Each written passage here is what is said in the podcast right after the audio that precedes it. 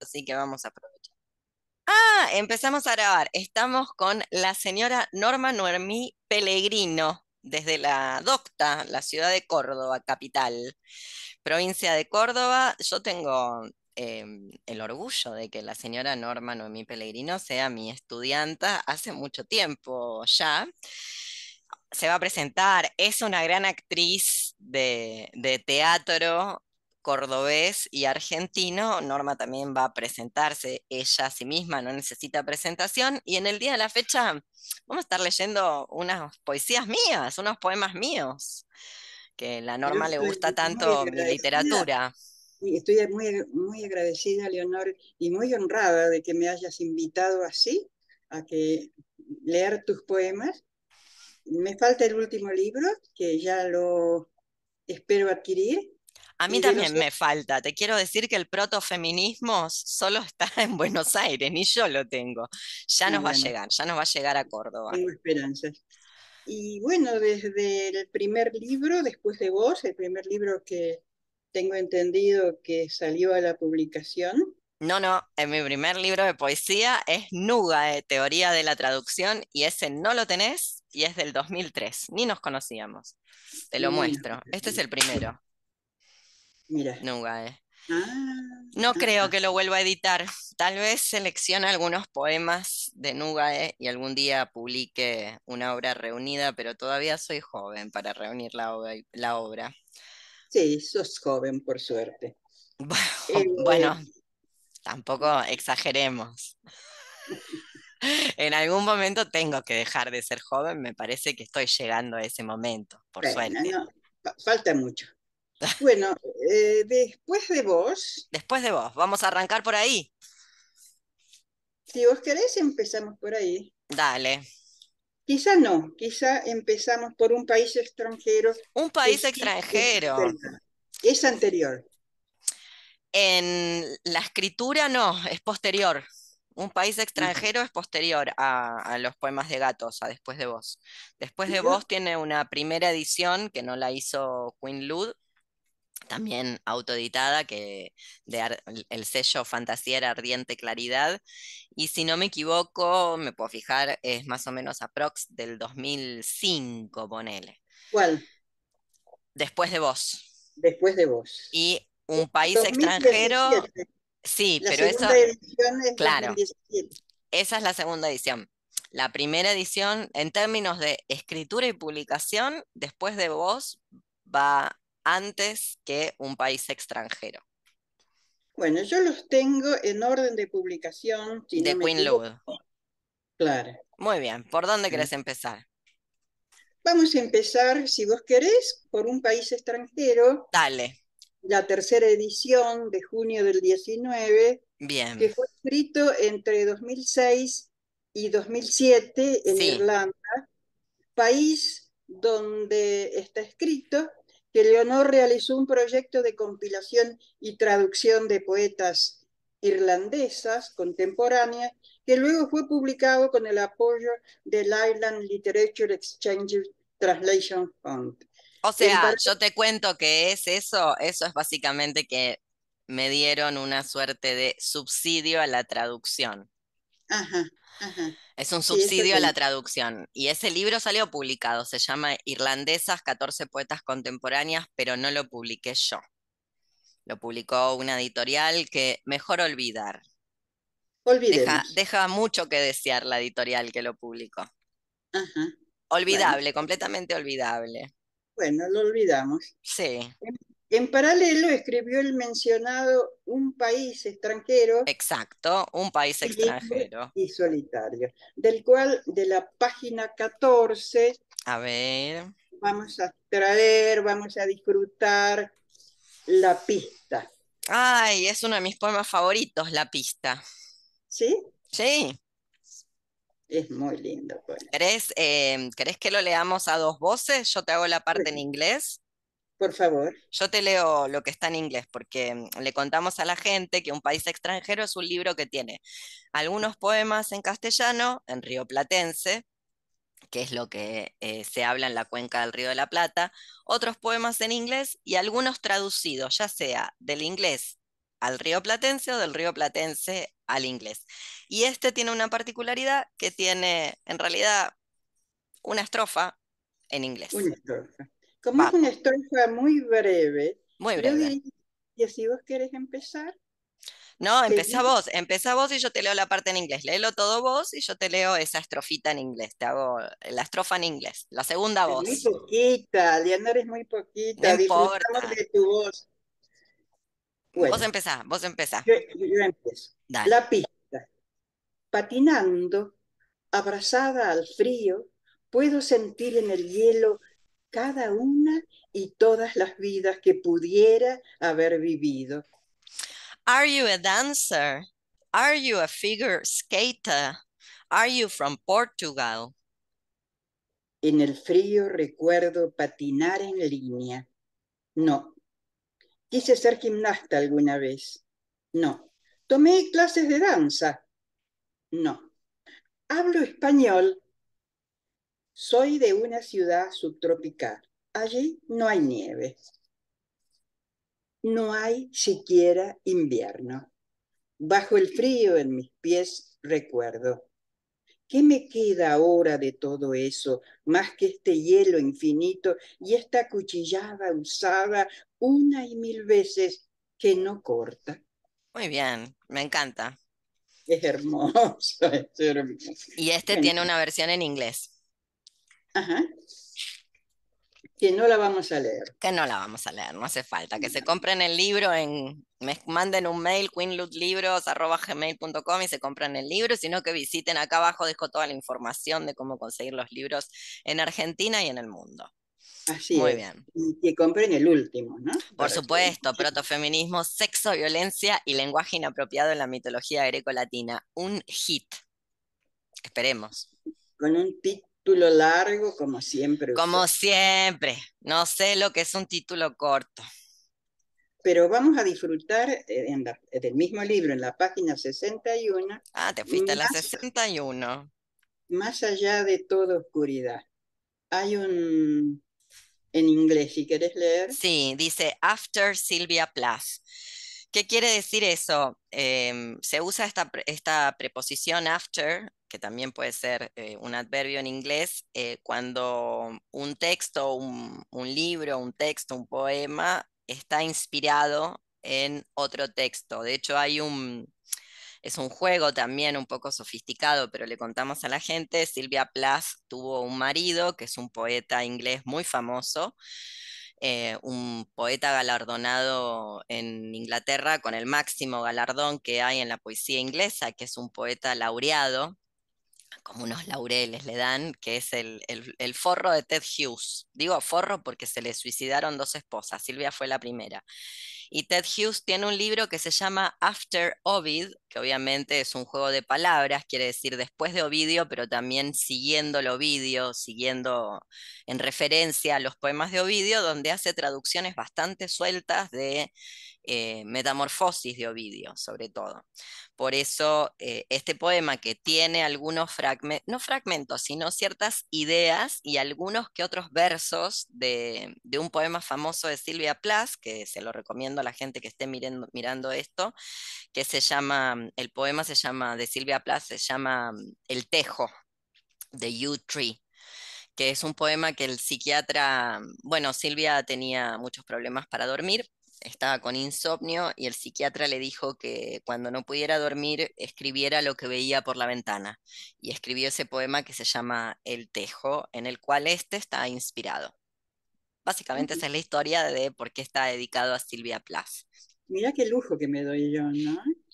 De tener a la Leonor. Lujazo, que te explico todo. Todas estas relaciones intertextuales al pedístico que hago porque nadie luego las... De, de hecho, a este libro no le gusta a nadie. Nadie lo compra. Muy difícil. Muy bien. Bueno, vamos. Vamos a leer.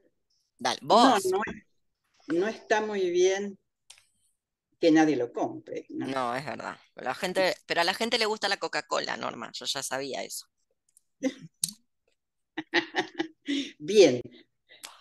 Eh, de este libro de un país extranjero más allá de toda oscuridad. Bien. más allá de toda oscuridad. Hoy me siento esperar el fin de semana.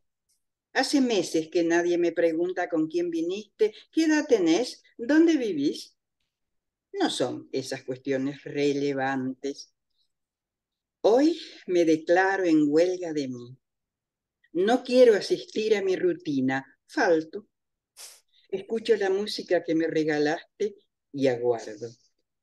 Me emociona fijonear tus objetos mentales y preguntarme si acaso quisiste decir algo. ¿Las canciones tendrán acaso algún mensaje? Tus elecciones me afectan. El corazón humano anda a tientas en esta niebla. Es un misterio, un azar habernos encontrado. Cosas mías, me da ilusión divagar. Soy un espectro entre lo que no existe. Me voy acordando de cosas que querría decirte, una cajita de música, una juguetería, corazón de madera. Cuando el sol se pone, la luz que reflectan mis ensoñaciones es fría y blanca, como los nudillos disgustados de un puño hecho en ovillo. Cuando se pone el sol, no puedo reconocer el mapa del cielo del norte, bóveda nocturna de estrellas cóncavas, noche invertida en donde me encuentro yo, si trato de llegar hasta donde estás vos. La luna no es una salida. Arrastra de la cabellera como oscuro crimen pasional en absoluto silencio de tumba a la marea es una boca circular, una mueca desesperada, profético asombro y miedo. En ese intersticio sobrevivimos. Leo un hermoso poema griego, un viejo habla, se sabe perdido, no tiene la fuerza de la juventud de su criatura literaria. Lo que me interpela no es como en el poema Noche y Silencio. Lo que me interpela, me sostiene y me asiste más allá de toda oscuridad. Bueno, qué lindo, lo lees muy lindo, Norma. Es lindo ver cómo otras personas leen los poemas de una. Sí, es, lindo. Es mm. que eh, son emocionantes los poemas. bueno, me alegra. En esta época creía mucho en la poesía. ¿Y de acá ninguno más? Si querés. Te leo uno yo, si no. Por favor. Ah, te leo uno de este y pasamos al otro. Te leo uno que lo hacía en una performance, que es lo más cerca que estuve de la actuación, una de mis carreras frustradas junto con la peluquería. Ah, bueno, tenés tiempo de hacer las dos cosas. Ni en pedo, imagínate, no tengo sistema inmune. ¿A dónde voy a ir a hacer teatro? Eh, si nadie tiene protocolos ni para ir al médico usan el barbijo, imagínate para hacer teatro. No, no tengo sistema inmune. Por ahora prefiero, mm, puedo seguir escribiendo si sigo viva. Si me sigo recontagiando, eventualmente me voy a terminar muriendo de algo muy grave, más grave de lo que ya tengo, que es Crohn. Así que no, te agradezco. y, luego fíjate cómo le fue a Marilyn por ser actriz. Tampoco tan bueno, ¿eh? Voy. Balde de agua. Un dolor seco como una piña un disparo gélido en el medio del pecho, un beso de puñalada. La televisión está prendida, me habla en una lengua que no siempre comprendo. Le dije, me dijo, le dijiste. Tengo frío en las piernas. La soledad es una cueva húmeda, adentro un oso, una sala de estar llena, de ruido y humo, una fiesta en Año Nuevo, nadie te conoce, ni tiene ganas de dirigirte una palabra excepto aquella estrictamente necesaria por educación. Un sillón repleto de oscuridad y clavos. El dolor es una mujer que llega a los 40, casada con hijos, la familia perfecta, profesional, aunque levanta la mano y la baja sobre el culo del hijo, no le pegues a tu hermana. Y dice, para serte honesta, llámame cuando ella no esté cerca, cuando puedas hablar. Un país extranjero con gente que no entendés y no te entiende, parece que te quiere coger o que te quiere, pero tan solo parece. Ahora estoy cocinando, ya tengo tu teléfono, te llamo. Y el dolor se irá. Sabes que este poema es una mierda como todo lo que se escribe cuando te duele así el pecho, cuando una piedra te aprieta la vejiga pero no podés mear. Y te preguntas, ¿cuánto falta para lo que te hace falta? ¿Cuánto más tus ganas de creerte genial podrán aguantar? Y sabes que la noche es eterna, no tenés a dónde ir, encerrada en el medio del vacío, imposible extender la mano, parar un taxi, volver a casa, salir corriendo. El campo abierto es el claustro y te aferrás a esta única roca, aunque sea esta mierda. Recordá, ella no tiene esto, ella no te tiene, ella no tiene nada y todo será algún día. Un mal sueño. Balde de agua. Lo hacía en perfo. Es muy teatral. Es muy teatral. Es muy performático. Sí, por eso lo hacía en la perfo y no hacía el que leíste vos, más allá de toda oscuridad, que es como más reflexivo para pensar, tiene una referencia arquíloco, está la Silvia Plath, está el Tusser, hay, hay que buscar un montón de referencias. Este es como teatral, eso, performático. Hermosa. Bueno, gracias. porque sos fan. No le crea, yo no tengo abuela, pero la tengo a Norma, así que no le crean tanto. Una ¿Eh? nieta, me salió una nieta. no, en realidad, parala, para, ya quisiera, Norma, estoy más cerca de tener de la edad de tu hija. Vamos a decir, si tenemos que armar parentesco, tampoco soy tan joven, estoy, vieja. ¿Para nieta o te pusiste a parir muy joven? no creo. Es cierto. No, tengo mi ¿A qué edad tiene? Vos tenés una, vos tenés una hija. ¿Qué edad tiene tu hija? No, tengo una nieta. La que vos viste alguna vez es mi nieta. Ah, esa es tu nieta. ¿Y qué edad tiene tu nieta? Tiene tres. Cumplió la semana pasada. Tiene pero además tengo dos nietos más y todo lo demás. Tenés un montón de nietos. Bueno. Sí, sí, sí, bueno, pero hace 50 años, cuando yo tuve el primer hijo, no se pensaba que no había que traer hijos al mundo. Era bueno, ¿ves? Tu, tu, tu, hijo tiene 50, yo tengo 47, estoy más cerca de estoy más cerca de tu hijo que de tus nietas y tus nietos, la verdad. Pero bueno. No tengo hijas mujeres. Vos serías muy linda hija para mí. Pero bueno, vamos a dejarlo así. Vamos a seguir. ¿Con qué? Bueno. ¿Qué elegiste? Y vamos a seguir con Después de vos. Después de vos, Los gatos. Sí, la segunda edición del 2017. Vos ya hiciste una explicación que esto venía antes. Para que te la voy a mostrar, que la tengo ahí nomás, eh, la primera edición de, de, Después de Vos, sacado por también un sello de fantasía que se llamaba Ardiente Claridad. Yo creo que lo puedo encontrar mi biblioteca no es tan ordenada como debería, pero acá está, la encontré. Mira, qué fácil que fue. Pensé que iba a doler. Muy bueno. Después de vos, acá lo tenés. Esta eh, fue la primera edición de Después de vos, pero que voy a poner eh, la cámara para que lo tome.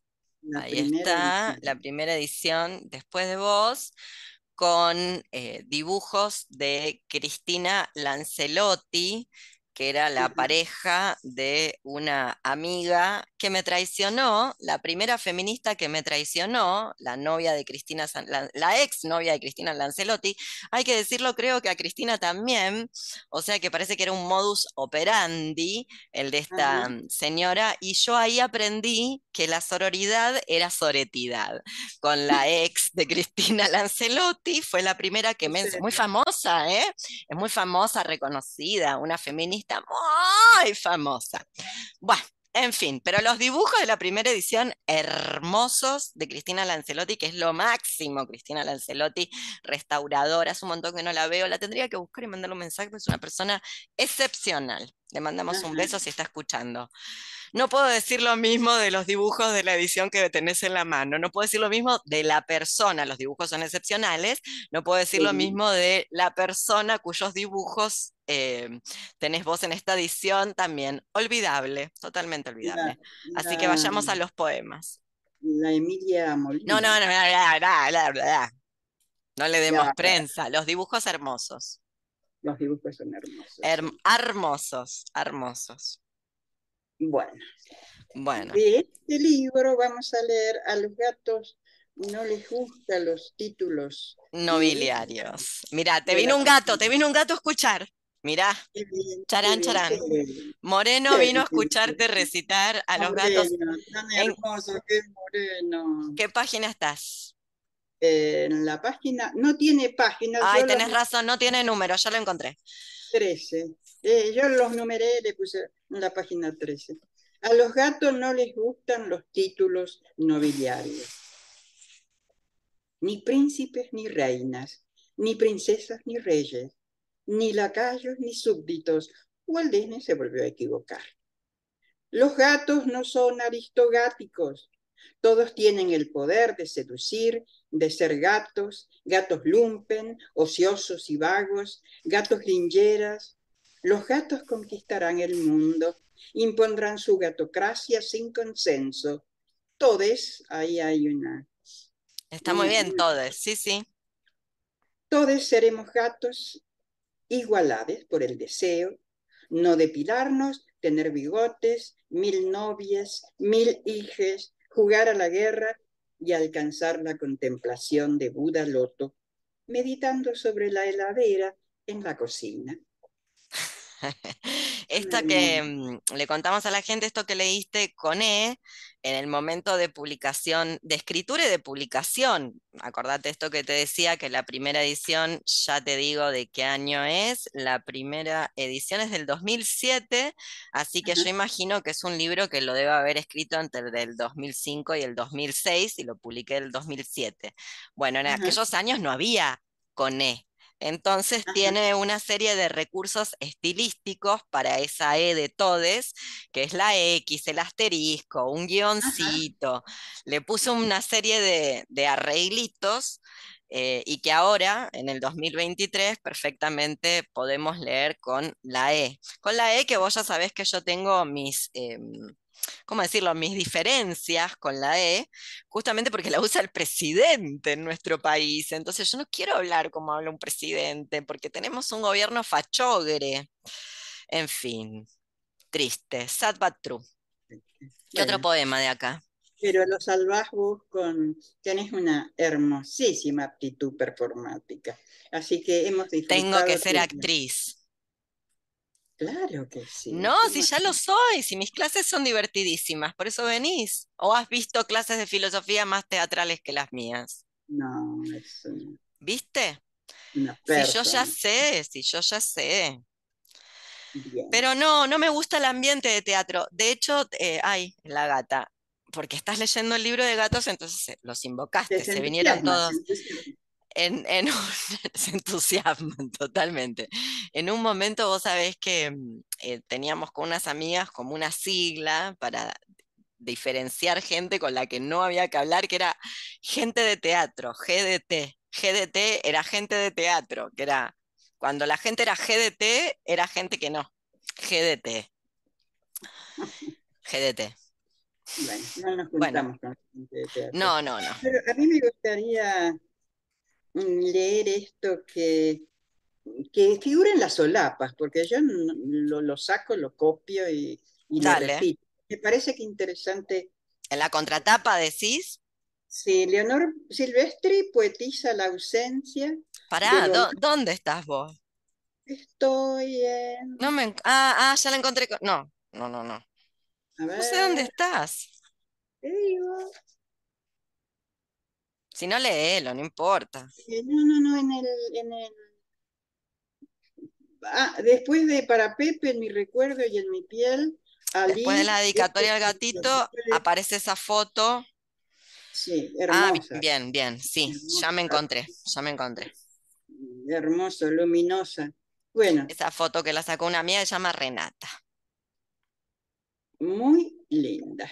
Después de vos, poetiza, ahí, ¿querés leerlo? Después de vos, poetiza la ausencia. Después de vos, poetiza la ausencia de lo más amado a través de tres gates, Anita, Blanquita y Ali, quienes protagonizan el poemario y abren el juego del aprecio a los gestos más mínimos que dotan a la existencia de sentido tras una pérdida. Lo cotidiano, lo invisible, y la soledad se dan cita en este libro de chistosas líneas políticas y estéticas para llevarnos en un imaginativo viaje volador y onírico con referencias clásicas tanto a la música pop y glam como a la literatura, hasta la reescritura de una suerte de traducción oculta en el texto y las relaciones interespecies. Creemos que Después de Vos es el libro que de niñas nos hubiera gustado poseer, cuando todavía apenas intuíamos que la literatura puede ser el solaz donde guarecerse de todos los horrores de este mundo, lo mismo que la soledad y el gatunismo, y por eso no tiene edad para su lectura. Porque yo lo pensé como un libro infantil esto es lo que yo puedo ofrecer de literatura infantil, pero yo lo pensé eh, como literatura infantil o infanto juvenil, que en realidad no existe, es un invento del marketing, porque lo que hoy clásicamente lo que llamamos literatura infantil, como vos sabes de las clases que estoy dando ahora del curso de historias crueles y dilemas éticos, lo de los cuentos, em, son historias populares de la Edad Media, que las escuchaba todo el mundo, esas narraciones populares de medievales. Eso crea luego la literatura infantil, Andersen, Grimm, Perrault, etcétera, que luego pasa como un género en sí mismo hasta nuestros días. De hecho, algunos autores que son considerados literatura infantil el ejemplo paradigmático de esto es Jonathan Swift y los viajes de Gulliver, es una maniobra de neutralización, porque Jonathan Swift era un escritor político irlandés antimonárquico, es decir, en el siglo XIX eso ser un revolucionario. Eh, literal, y convertirlo en literatura infantil a la par de Pinocchio cuento que me encanta, se ha dicho de paso, lo digo ya, no tengo nada en contra de Pinocho, es uno de mis cuentos favoritos, o, novelas, porque es una novela en realidad, Pinocho. Ponerlo en ese lugar es restarle la importancia que tiene Jonathan Swift en el panorama anglófono. Bueno, en fin, todo esto para decir que Después de Vos es un libro de poemas, a mi modo de ver, infantiles. ¿Vos tenés alguno más? Valor, que no le quita ningún No, no, es a propósito. claro. Claro, es a propósito. para todo, el, para todo el público. Lo que pasa es que me parece que no, que la gente no lo ve como literatura infantil, porque cree que, que la literatura, que no sé qué cree, pero supongo que cree que en la literatura infantil no puede haber, hay una reescritura de Blake, hay un poema que es una traducción eh, de un poema muy famoso de William Blake. Entonces, no sé, se supone que a los 10 años no tenés que leer una reescritura de William Blake, no sé, pero bueno, se ve leer cualquier cosa a los 10 años. Exactamente, sí. Luego que entiendas, no entiendas, otra cuestión. Esto lo digo siempre porque yo tuve la peregrina idea a los no, 11, 12 años leer de, de Scott Fitzgerald al este del Edén y solo me acuerdo que lo leí. Sinceramente creo que no entendí nada, pero lo leí de principio a fin, que fue un montón. Oíme, em, ¿vos tenés, ¿vos tenés uno más de acá? No. Bueno, entonces yo te voy, no, yo te voy a leer em, un poema de acá, de este, de este libro que elegiste después de vos, que es una reescritura de, de William Blake, de un poema famoso de William Blake por favor, em, del poeta William Blake, el poema se llama, de William Blake se llama Tigers, o se lo conoce como su, primera, su primer verso, que es Tiger, Tiger Burning Bright, eh, o Tiger, Tiger, el poema de William Blake, y el mío se llama El gato. Gato, gato, ardiente claridad, en las noches de la calle, ¿quién forjó tu subyugante simetría? ¿En qué profundidades o alturas? ¿En qué cielo se enciende la llama de tus ojos? ¿Sobre qué alas aspirás a la eternidad? ¿Y qué mano se atreve a asir tu fuego? ¿Qué hombro o qué arte podría torcer el vigor de tu espíritu? Cuando tu corazón comienza a palpitar, ¿qué terrible pie te podría domar? ¿Qué martillo, qué cadena, qué caldera fraguó tu mente? ¿Qué yunque se atreve a trabar el mortal terror de tus terribles garras? Cuando las estrellas lanzan sus rayos, y riegan el cielo con sus lágrimas, sonreís ante tu imagen y la del indefenso pichón. Gato, gato, ardiente claridad, en las noches de la calle, ¿quién forjó tu subyugante simetría? Bueno, es un homenaje a William Blake, que es un poeta que me encanta. Hermoso y lo decís muy bien. Porque me gusta, me parece que es el mejor poema porque es de William Blake, obvio, esto es una reescritura muy libre, porque William Blake se lo dedica a un tigre y Borges decía, obviamente había leído, obvio, el poema de William Blake, y decía que los seres humanos habíamos creados a los gatos para saber tener la experiencia de vivir entre tigres. Por suerte para Borges no había conocido los cárteles del narcotráfico que se compran tigres, como los jeques árabes, cada tanto se compran un tigre y lo tienen como quien tendría un perrito. Pero bueno, lo cierto es que lo más cercano a un tigre que se puede éticamente estar se llama gato. Muy bien, y es un lindo poema para los chicos sobre todo. Yo creo. 12, 13 años. Me parece que. Acá viene mi, mi tigrecito. bueno, ¿por dónde seguimos? Y seguimos por. Si querés. Por la guerra en curso. La guerra en curso. Yo digo eh, que este, a mí, este, la poesía es una cuestión personal, ¿no? Pero este es el libro que a mí más me, más me gusta. ¿Y por qué más te gusta? Porque los poemas son como rutilantes, ¿no? Mm. Y, quizás porque fue el primero que leí cuando la gente de Alerta Torta acá en Córdoba me invitó a leer, o yo me ofrecí a leer tus poemas. o te invitaste. O me invité. y, claro, si no me conocía nadie, yo vine de mi cuadrero y me instalé acá y bueno, no sé si será por eso o por otra cosa, pero esto, este libro, La guerra en curso, me parece como que te trae recuerdos. No sé, pero sí puede ser, pero además eh, eh, tiene sonoridades, ¿no? Rutilantes, diríamos. No sé. bueno, yo, yo te cuento cosas que mm, tal vez no sepas de, de este libro. Este libro son cuatro libros algunos de los cuales todos fueron publicados, por eso está separado en cuatro partes, todos fueron publicados, no todos fueron publicados en Argentina. Y acá los reuní porque forman parte de una tetralogía, o sea, no son cuatro libros aleatorios, sino que es son, forman parte, es un cuarteto, forman parte de una obra que empieza con un libro que se llama El don de creer y termina con eh, la cuarta parte que solo fue publicada aquí o sea, no está, no está publicada en separado, solo está publicado en este libro en Argentina, bueno, por Queen Lud, que no es solamente en, Chile lo pueden conseguir, en México se puede conseguir y en Europa se puede conseguir, la cuarta parte que se llama Un medio para adoptar una posición. Pero tanto El don de creer como Guerra Fría fueron publicados tanto en Argentina como en otras partes por separado. Así que yo suelo decir de la guerra en curso que es una tetralogía y como un país extranjero, algunos poemas los hacía en perfo. Por eso supongo que te gustan, por la, teatralidad de los mismos. A ver si los has elegido vos. Por las resonancias. Yo justo había notado esto, ¿no?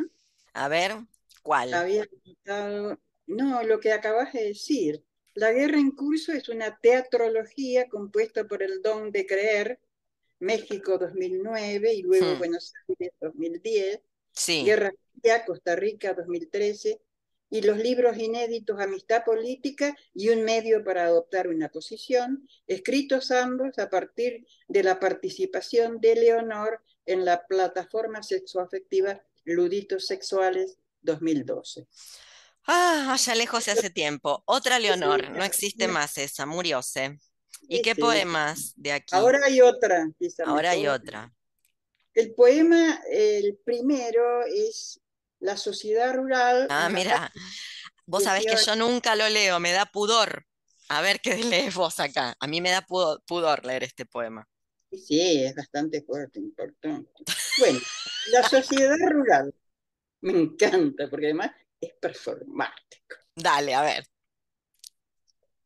Sangre y serrín sobre la carne troceada, envuelta en una cortaza de grasa, una grasa blanca y tendones. Manotones de vísceras retorcidas dispuestas en bandejas metálicas. Lívidos los cuerpos colgando de ganchos, cera que se derrite en rojo, bombas de sangre contra el piso, tic, tic, tic, enloquecedoramente nuestro placer basado en la superioridad, justificando el dolor de quien no se puede defender.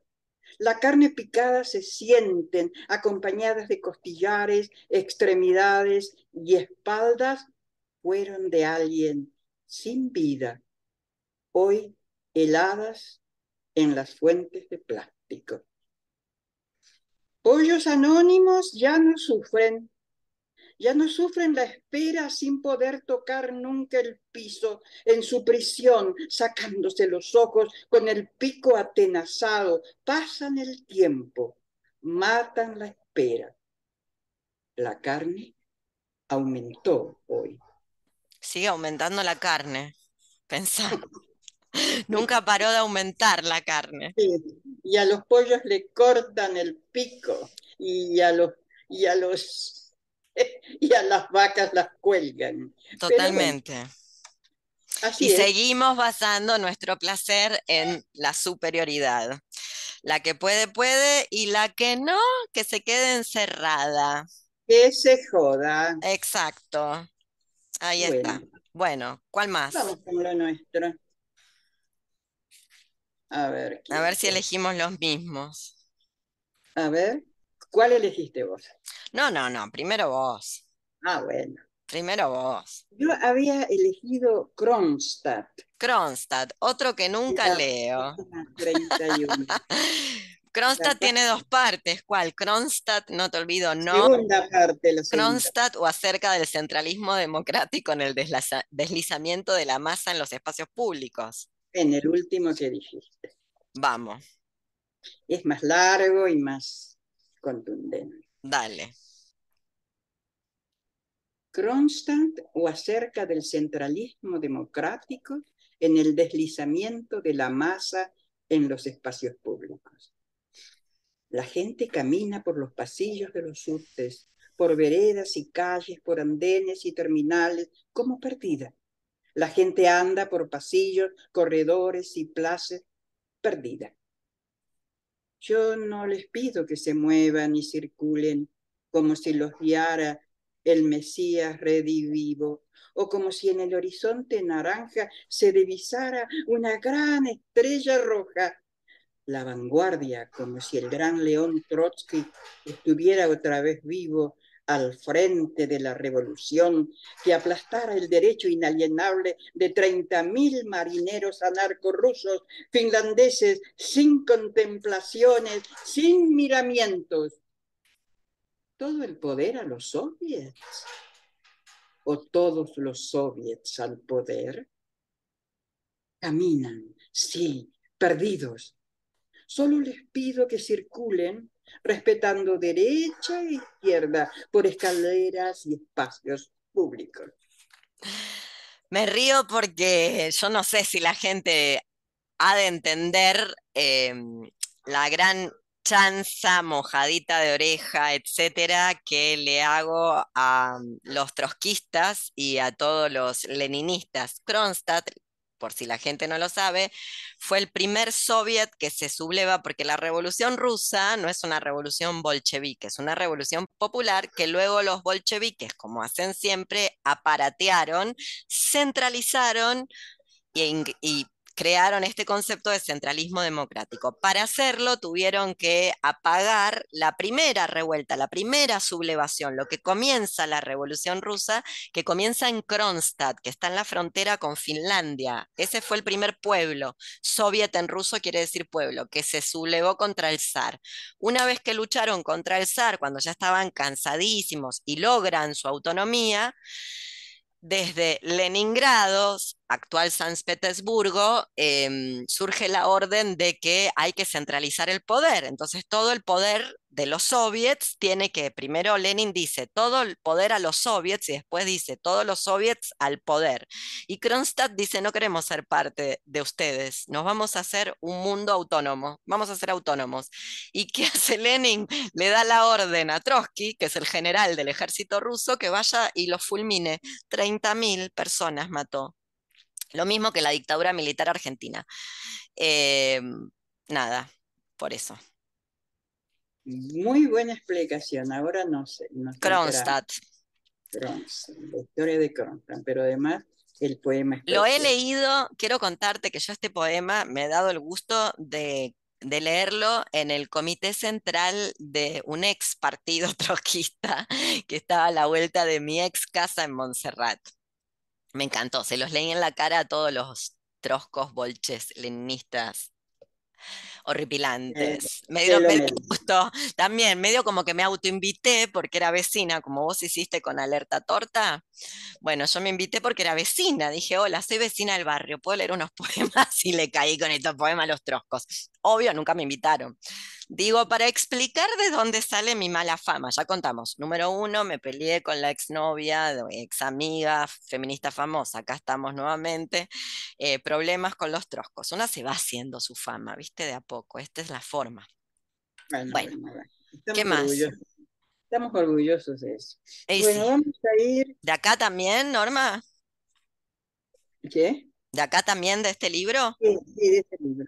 De este libro, La guerra en curso. Santiago del Estero al 600. Ay, mi ex casa. Página 83. Yo viví ahí. Ajá. Antes de venirme para acá. Sí, me imaginé, 83. No, yo no la tengo en la página 83. ¿Qué edición tenés vos? Ah, tenés una. Esta, esta edición. Ah, porque tenés, ah, tenés un incunable, cuídalo eso. Qué querida. cuídalo porque esa está hecha a mano, no hay otra. Eh, o sea, no se volvió a editar, esa será la única, y yo creo, tal vez me equivoque, pero cuando me suicide, que no falta tanto, eso va a valer una plata, puede llegar a valer una plata, quizás no inmediatamente, pero eventualmente. De, acordate de traerlo, así te lo firmo por las dudas. Espera un segundo que acaba de llegar lo que dije que iba a llegar. Tranquila. Ahí está. Ahí está. Bueno, Listo. está en la página 33, ¿no? En la sí, en la 35. En la edición, en la, vos te decía, tenés la edición, tenés la edición artesanal. En la edición artesanal está en otra página, en la edición que es la que circula actual está en la 35. Vamos. Esta la compré en una feria. Ahí está. Mira. Sí. Puede ser. Bueno. Pero no hay más. Son tenés un incunable, o sea, no se vuelve a hacer ese libro así cosido a mano. Santiago del Estero al 600. En el balcón de la ventana de enfrente, una paloma gris, urbana, ha hecho su nido dentro de una maceta abandonada, debajo de un cantero colgante de plástico verde donde unas flores se secan todas las mañanas.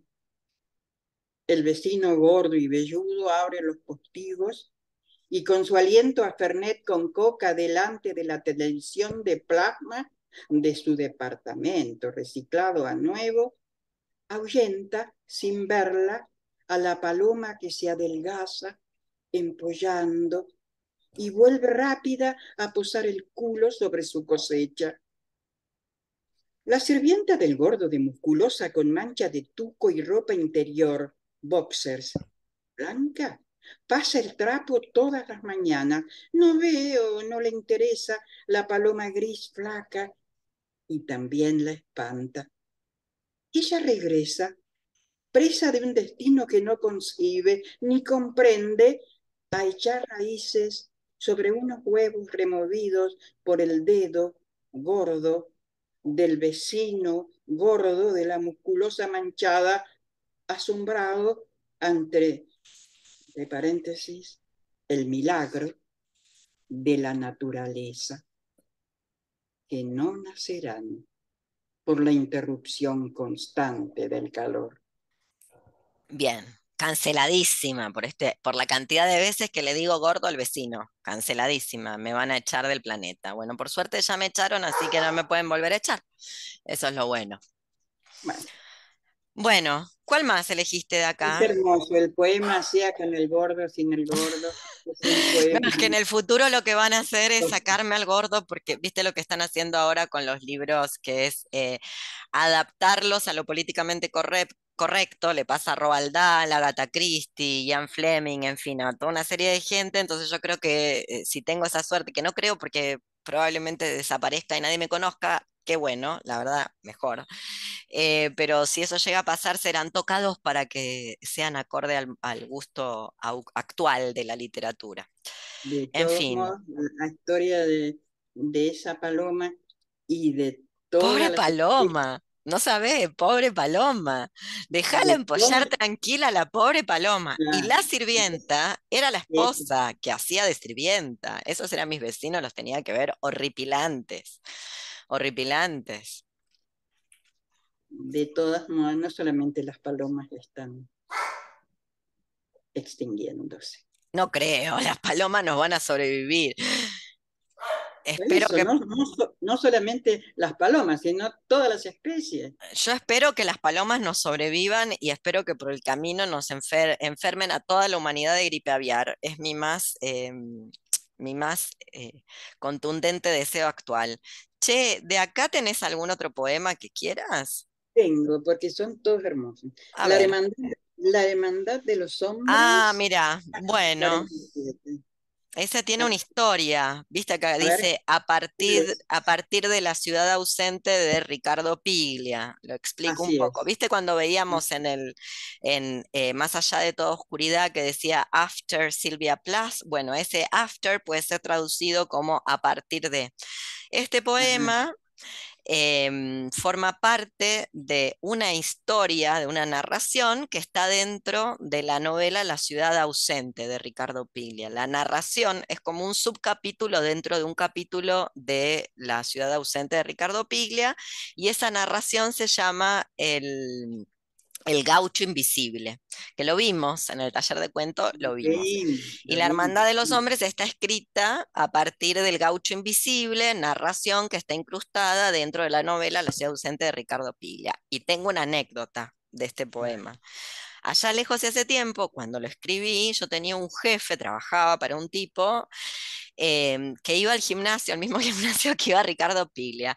Un tipo, bueno, un jefe, como todos los jefes, ya se lo pueden imaginar, porque los jefes nunca dejan de ser jefes, no obstante, muy lector, muy lector este jefe. De hecho, yo le estoy muy agradecida porque me hizo leer cantidad de libros que en la Facultad de Letras no me hubieran hecho leer, porque este tipo era muy lector, muy lector.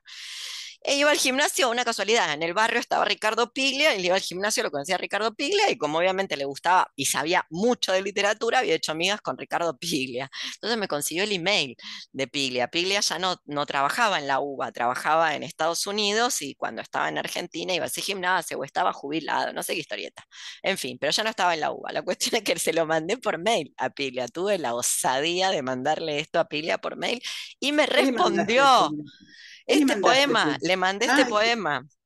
Y le dije, escribí un poema con tu cuento que leí en la novela, o sea, mi, mi jefe, mi ex jefe me consiguió el email de Piglia y yo le mandé este poema a Piglia. Y Piglia me contestó y me dijo, te quedó mejor que el cuento.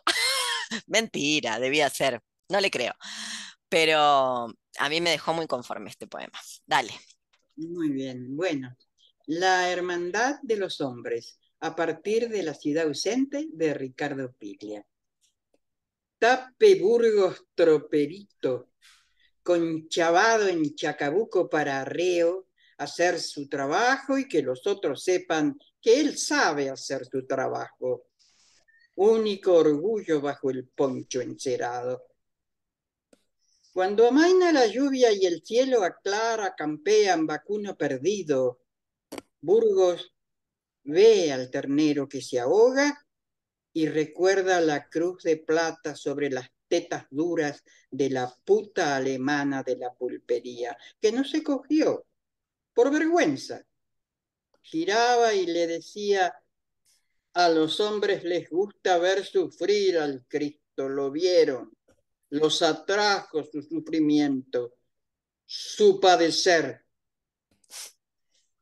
Casi como una compadrada, ahora que era menos que nadie, demostrando destreza, enlaza con una mano sola, sin bajarse del criollo, al ternero guacho descarriado después de la tormenta, con la pata rota, el animal no alcanza a trepar la ladera de la laguna y se hunde en la zanja. Burgos, ya de pie, lo sostiene del cogote en el aire, boquea el bicho, se retuerce desesperado en el vacío, asfixiarse en el agua, jugar a ser pescado. Es mejor, pensó. Los otros, peones, por primera vez al pie de la barranca, lo vieron a Burgos de nuevo, lo enlaza en el aire, ya casi ahogado, el animalito elude el lazo, a nada huye, pero entre chanzas, Burgos lo pesca sobre el barrial, los ojos blancos de terror, espuma en el hocico, un paisano se baja de su zaino, yende el cuchillo como si fuera hembra, lo degüella de un tajo, limpio. Se acabó. Asado de pez. Todos ríen. Burgos siente al fin la hermandad de los hombres. Bueno, muy, lindo. Espera que entré a los perros para que dejen de ladrar, los voy a sacar. Bueno, dale. Dame un segundo. Escribir un poema. Voy a escribir, en algún momento escribiré sobre los perros. Ahora eh, que tengo perros. Sí, ¿cuál otro? A ver. Eh, ONG en la página 115. ONG, le gusta a la gente ONG. Y después Epitafio Fuyo. Pero si vos querés leer, eh, capaz que se hace muy largo quizá. bueno, yo si querés te voy a leer otro. Otro, sí. Sí, uno que es eh, performático, estos que te decía que hacía en, en Perfo y, y demás. Ajá que se llama Luna Park. Lo debes tener en la página 27, vos, en esa edición cosida a mano. A ver si es verdad. 27, a ver, a ver. Porque yo la tengo en la 29. Ajá. Bien. 27. Luna Park. Sí. Luna Park. En el ring de tu locura quiero parir este hijo tuyo por la boca al que llamo con voz de tango, vapuleo sentimental. De pie, ululando y aullando, Tomás, Tomás, Tomás, de mí, para luego arrojarlo al estante vacío de tu pieza de servicio donde la camarera se llama Rubia y es oprimida por tu amigo y el patrón. Habita allí un cajón polvoriento de viejos cines que vos y yo coincidimos cambiaron nuestras vidas, pero que ya nadie lee y todo el mundo olvidó. ¿Todo el mundo o solo vos? Vos, en esa habitación iluminada por la lamparita de tu llama que se extingue yo doy a luz las campanadas, cascabeles, sonajeros o caballos desbocados que quedaron sueltos en mi habitación cuando te fuiste. No hay en mí ni cofres relegados, ni viejos juguetes tirados, tampoco promesas de un mundo nuevo en mi corazón de eterna inocencia. Patos, patos, patos, nada pedí que no quisiera dar, nada fingí que no pudiera ser armado un modelo, ya no más de tu verbo mi masaje, ya no más de tu boca de fuego la canción, jamás en la frente el tatuaje de esclava, otra más cincelado a fuerza de amor. Ay, patriarcado, si pudiera ser otra, sería linda, limpia, buena, madre, esposa, amante, que incondicionalmente amamanta a tu hijo, un acto de amor durante cuatro años tirando cuchillas al aire, pegando mal la piña adrede, pero no, stop. No voy a permitir que te hundas en el cieno de hacerme blasfemar. Me cagaste la vida, todo esto es por tu culpa. No, la citación llega a mi casa, no me entrego, stop. ¿Qué parte de no quiero hablarte, quiero dejarte? No entendiste qué parte, todo es ficción, stop. Que ciñe lo que ciñe y constriñe la entraña abierta por el ave de rapiña carroñera que devora de allí. Es la pérdida del padre y su golpiza, la casa familiar, el grito de la madre, la traición del hermano. ¿Es acaso la soledad más desolada en procesión encaminada al funeral? ¿Qué es lo que pega que da Gallén de la sien y estalla el vibrante cristal de la demencia en el pecho? No me dejes. ¿Quién habla? Senil el padre, la madre, el hermano, la casa, yo. ¿Quién dice lo que dice que decís que dije? Y vos devolves ellos. No me abandones. Es una performance el género, el melodrama, el brote redivivo de la letra familiar y el puño hecho de lengua en la cara bofetón de acciones varias. ¿Me dejas escapar de esto? Reproche tácito. No quiero pagar las cuentas de la propiedad privada de una familia que no concebí. ¿Un acto de amor? Así se llama el desatino en esta canción. El sexo es el dispositivo por donde emerge el poder. El poder agarrarlo, tomarlo, por su lado resbaladizo al sexo, como un bat de béisbol, meter un home round, ser un skinhead, pegarle en la cabeza a quien supo ser sujeto, y hoy reificación, el proceso por el cual nos convertimos en res. La cama se convierte en un lecho nupcial, algo peor, ring de box, camión rectangular que transporta ganado, matadero, juego, timba, asado, choripán. ¿Cómo es? Me repetís que no entendí, lo que te gusta en mí es lo que querés doblegar, y si me aceptás en tu vida en todo sentido, sentido es lo que hiere, tu imperio sobre mi tiempo, fantasía de un valiente mundo nuevo, continuará. Este también lo hacía en perso. Muy interesante. Es interesante, yo creo, sí. Debo decir que sí. Muy interesante. Por ahí lo linda que tiene como los cadáveres exquisitos, poca relación entre una cosa y otra. Pero... Lo intento, lo intento, intento, intento, por lo menos acá intento eh, que, sea eso. En fin, ¿tenés alguno más de acá que quieras? Yo tenía, pero ONG lo vamos a dejar. Tenía Felipe en la página 62. Oh, ¿Qué historia tiene ese poema? se puede em, contar. Se puede contar, sí, se puede contar. Relativamente se puede contar. Fue un amigo que murió de VIH y he sido cancelada por em, este poema eh, porque digamos que mi amigo, hay gente que cree que las enfermedades infectocontagiosas justamente porque así se denominan infectocontagiosas, se contagian y en realidad los virus se transmiten. Por supuesto, esta es la misma gente que hoy anda sin barbijo y le chupa tres pelotas si el COVID te mata a vos con tus ochenta y pico de años o a mí sin mi sistema inmune.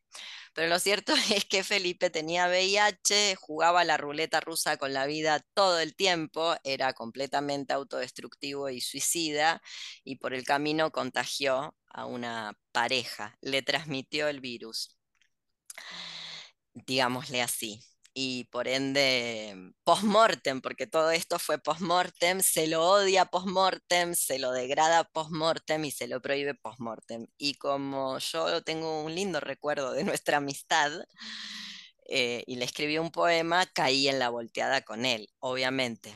Pero bueno, esa es la historia. Leerte porque es un hermoso poema. Dale, Felipe. vamos a Felipe. Pido perdón al viejo amor por amar al nuevo como si fuera el primero. Te hubiera conocido antes, un chingo de años antes, cuando te faltaban menos dientes, cuando no te habías pegado el bicho. ¿Cuántas veces he pensado, ojalá te enamoraras de mí tan fuerte, tan sólidamente, hasta pensar, por ella me cuidaré, por ella viviré, por verla envejecer cerca de mi vida en órbita. Ojalá, ojalá, ojalá un enamoramiento fulminante que te sustrajera de la muerte. Pero el amor jamás ha salvado a nadie. Conozco bien el cuento y contra quién compito. No siempre una yunta de bueyes tira menos que un pelo de concha contra el guaro sagrado y la milonga. Nada puede hacer esta mujer ni ninguna otra. Y yo tampoco he, como hubiera alguien, podido salvarte esta vez. Viajar de noche. Eh, te voy a leer un poema de Felipe. Felipe era poeta. Lo tengo que buscar, darme un segundo, paro esta grabación. Te voy a leer un poema de Felipe. Felipe era poeta. Eh, Felipe Granados, Cartago, 1976, poeta, articulista y ensayista, ha participado en los talleres literarios, bla, bla, bla, bla, bla, ha publicado un único libro de poesía, Soundtrack, 2006, ediciones Perro Azul.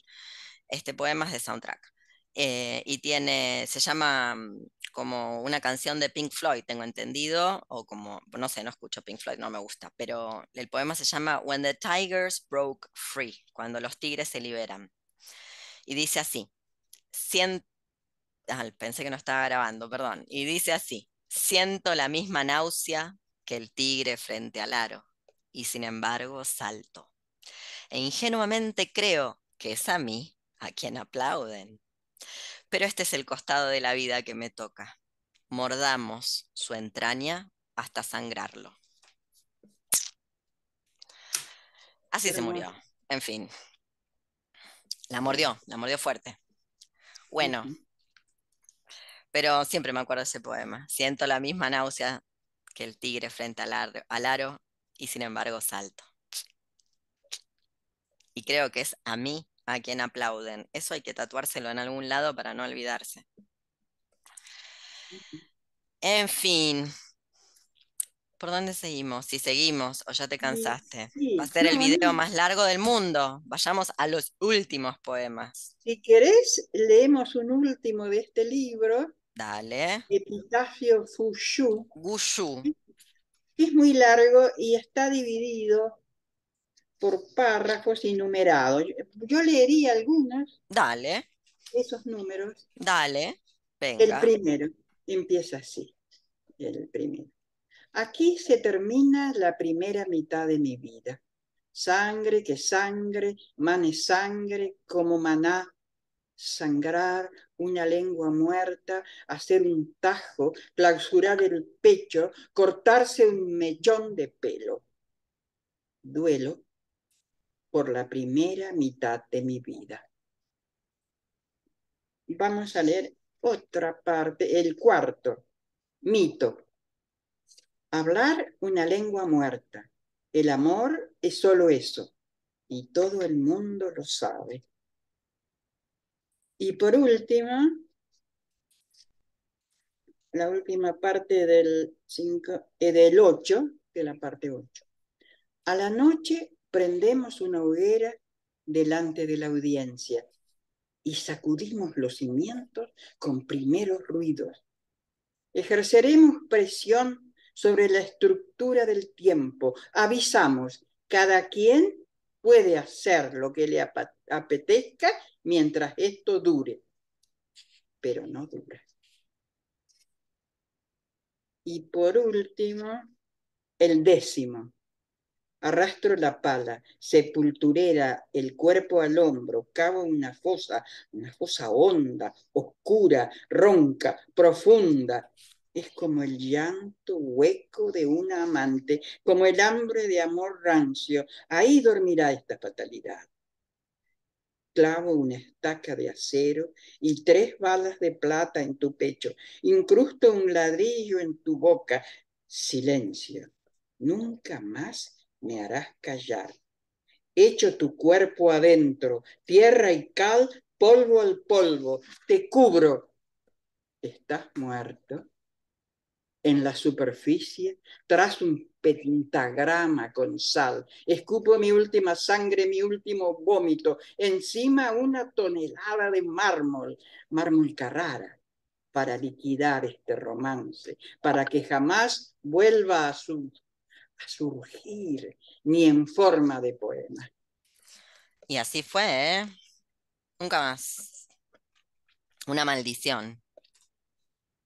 Muy bien, muy bien. Bueno. De todos modos, es muy lindo este poema. Bueno, me alegra que te guste. La verdad que me alegra que al menos a vos te guste tanto mi poesía. Me deja contenta. Sí, sí, sí, sí. Sí, y a vos también debería gustarte. a mí me gusta, hay cosas que me gustan. Debo confesar que sí. Como también soy muy crítica de otras, por eso te digo, no esto es casi un lugar común en la poesía, pero no volvería a editar mi primer libro en el estado en el que está, lo pulir, le sacaría poemas, básicamente le sobran textos. Bueno. ¿El último que escribiste e-, es en forma de poema? El último es, eh, no, el protofeminismo son ensayos de, de mitología grecolatina. El último libro de poemas, que estaría bueno leer un poema, a mí me gusta mucho. Em, dale, dale. Lo escribí en el segundo año de comenzada la pandemia y se llama La sexualidad de las hermanas Yeshenko. Acá lo tengo. Ah, las hermanas Yeshenko, muy bien. ¿Te gustó? Ay, me encantó y elegí un poema. a ver, a ver, a ver, a ver el poema de la Yeshenko. ¿Cuál? me gustaría eh, un poco explicar lo que leo en en las solapas, ¿no? Dale, ¿qué dice?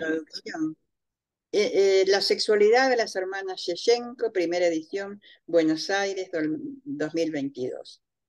En este libro no se hacen referencias a la sexualidad de la señorita Shechenko. El título es un intertexto con el libro de Vicente Luis y una metáfora sobre la facultad de olvidar, negar o hacer desaparecer ciertos hechos. Enero 2022. El libro de Vicente Luis, que es un poeta cordobés que se suicidó, se llama La sexualidad de Gabriela Sabatini y tampoco hace referencia a la sexualidad de Gabriela Sabatini. Bien, por esto este se llama La sexualidad de las hermanas Yashenko em, y lo escribí acá en Córdoba, el país de Vicente. Ajá, ajá. Y, esto que voy a leer me suena mucho a, a Vicente Luis. ¿Cuál? ¿Cuál vas a leer? La batalla de los enunciados. La batalla de los enunciados. me río, a mí me causa gracia este libro, igual es triste, pero bueno, dale. No se dice toque de queda, se dice toque sanitario. No se dice aborto, se dice interrupción voluntaria del embarazo. No se dice servidumbre, se dice soberanía. No se dice exterminio, se dice aislamiento de discas, lisiados, tullidos, crónicos, enfermos.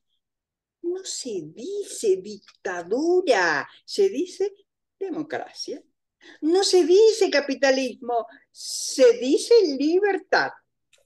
Yo te dije, es muy Louis, sí, a full. Y combina con este, mira, el que se llama proceso constituyente. Eh, que lo, escribí en referencia a Chile. Eh, yo lo tengo en la página 43, a ver si es la misma que yo estoy leyendo la, edición numerada. sí. ¿Sí? ¿Qué página me dijiste? 43. A ver si la tenés ahí. ¿Sí? ¿Proceso constituyente? Sí. Y tiene. Yo un... también. Dale, dale. Para la MIMO y todas las personas en la revuelta de octubre. Está haciendo referencia a una chica mm, que fue asesinada por la policía en Chile, que se, llama, su, su, apodo era la Mimo porque trabajaba en la calle de Mimo. Apareció colgada, violada, semi-muerta de un alambrado durante la revuelta de octubre, donde, de 2019 en Chile, donde se suponía que iba a morir, iba a ser la tumba del neoliberalismo, y recordemos, para básicamente las mismas fechas en el 2023 en Chile 2.000 personas hicieron colas para que les regalen donas, las donas norteamericanas, como las rosquitas, eh, gratis. Bueno, proceso constituyente. ¿Dónde votan? Quienes perdieron en la revuelta la vida, quienes continúan sin libertad, leen en audiolibro quienes los perdigones arrancaron los ojos una publicación feminista, Randome House Mondadori o Planeta, y les regalaron un perro, esclavo lazarillo, como dice la gringa, especie de compañía, Donna Haraway. Bueno. Qué cosa, ¿no? Eso de Chile. ¿Tenés eh, alguno más de acá? No. Hay uno que podríamos leer juntas porque tiene dos versiones. Para que veas el nivel de ostracismo y locura que manejo. No se muere todo el mundo, tiene dos versiones. En la página 21 hay una y en la página 29 hay dos. ¿Cuál quieres leer? ¿No se muere todo el mundo o no se muere todo el mundo bis? Y con eso terminamos, pobre gente se va a aburrir. Sí, sí, sí, con eso estaba previsto terminar. Muy eh, bien. Vos, vos, conocés esos dos poemas. ¿Cuál leemos? Yo voy a leer entonces el primero, No se muere todo el mundo, y vos vas a leer No se muere todo el mundo bis en la página 29. Fíjate si lo encontrás, a ver. Sí, está. No se muere todo el mundo dale. Muy bien, yo leo el primero. No se muere todo el mundo. No se muere todo el mundo. Lo escuché hoy en la radio. Las pibas feministas con apellido, rugby, sacerdote, polista. Las pibas de la radio, del campo. Concentración, popular y nazi, onal. No se muere todo el mundo, que se muera quien se tenga que morir, que llego tarde al trabajo, militar, el trabajo, dignidad, la esclavitud es digna. De militar, llego tarde, militar, gerenta, coronela madre, activista, performancera, influencer, actora, directora, presidenta, poderosa, empoderada. No se muere todo el mundo, era gente que estaba mal, que se muera quien se tenga que morir, la que limpia la radio cooperativa, erguida sobre sus derechos, flamante ciudadana argentina, tan paraguaya ella, sobreinterpretó sus beneficios, que se muera, la fanática de los boliches que dejó la escuela, por eso no supo leer su contexto, que se muera, la que está presa, nadie la defiende, es culpable y punto. Un poquito de violencia de género, te mereces. La cárcel debe sanar, pero no desaparecer. ¿Alguien sabe dónde está? El chico, aquel, que se muera, la discapacitada, que molesta demasiado y no produce nada productivo, que se muera quien se tenga que morir, no se muere todo el mundo. Las sin techo, las que habitan en la calle, ¿quién recoge la basura? ¿Quién come y bebe cartón en vino? Que se muera la gente en prisión, quienes no pudieron quedarse en casa, que se muera esa vieja y las locas en sus loqueros.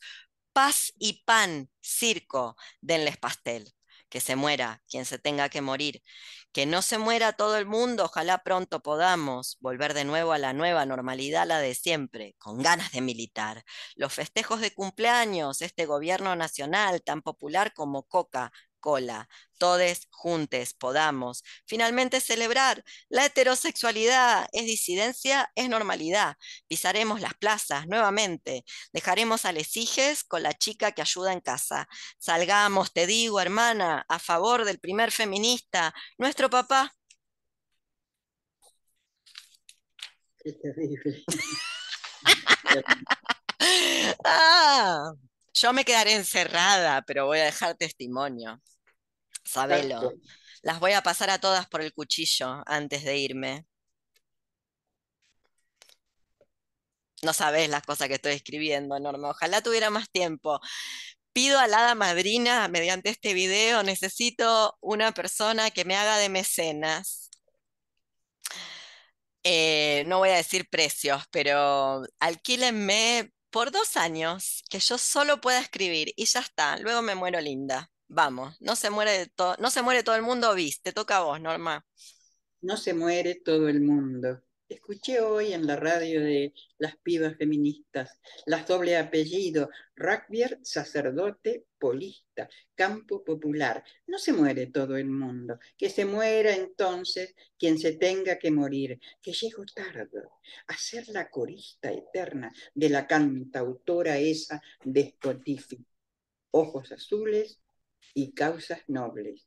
La primera clandestina en pandemia, Llego tarde a militar, el trabajo que es la dignidad.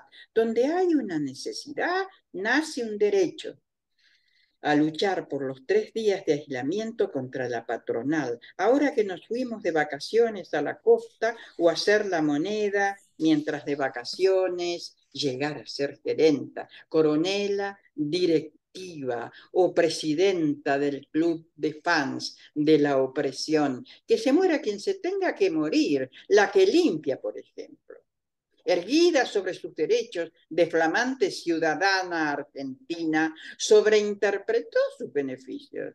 Tan paraguaya ella, que se muera la que se tenga que morir, la que sirve las mesas del entretenimiento, del que no puedes prescindir, que se muera la fanática de los boliches, que dejó la escuela, no sabe leer su contexto, por eso la que está presa, la cárcel debe sanar, jamás dejar de existir. Que se muera la que se tenga que morir, la discapacitada, molesta demasiado, produce poco, esta noche hay fiesta de la disidencia y tenemos que salir. No se puede parar. No se puede parar la libertad de consumir por esas crónicas enfermas que se muera entonces. Quien se tenga que morir. Que no se muere todo el mundo, solo los pobres sin techo ni casa donde quedarse, cuando quien salía recibía un suicidio en una comisaría, como Magalí, quien recoge la basura quien vive del cartón, quien limpia y sirve tu mesa. Que se muera el anciano tirándose de clavado por el acantilado. Noticia, ejemplo de vida. La vida es ahora. La edad es un número. Querer es poder. Que se muera quien se tenga que, morir, que no se muere todo el mundo. Las locas son los loqueros. Ojalá pronto podamos volver de nuevo con ganas a militar este gobierno nacional populista y extractivista como la Coca-Cola, todos juntos, podamos celebrar finalmente la disidencia es normal. Salgamos entonces por las plazas y las calles con hijos que no contagian ni se contagian, porque son el futuro de la humanidad lo más amado. Dejémoselo, tribu, a la abuela o a la que limpia. Salgamos a manifestarnos por la libertad y la democracia. bueno, la vida, la sexualidad de las hermanas Yeshenko. Todos estos libros los consiguen en queenludlibros.gmail.com o en queenlud.empretienda.com.ar y acá abajo va a estar toda la información de, en, la información del video va a estar toda la información de Norma y mía y de dónde conseguir los libros. Hay más, hay más en estos libros suculentos. Bueno, muchas gracias, Norma. Voy a parar de grabar. ¿Vos querés eh, decir alguna cosa, pasar algún anuncio? Eh, si no, corto la grabación. Sí. Agradecerte. agradecida estoy yo. Ha sido un verdadero honor leer tus poemas y que van a estar en YouTube, los vamos a subir. Vamos a subirlo a YouTube, en breve, a mi canal, haciendo amigues. Un óculo para Leonor. Muy bien, gracias. Esperá, ¿eh? No te vayas. ¿No me voy? No,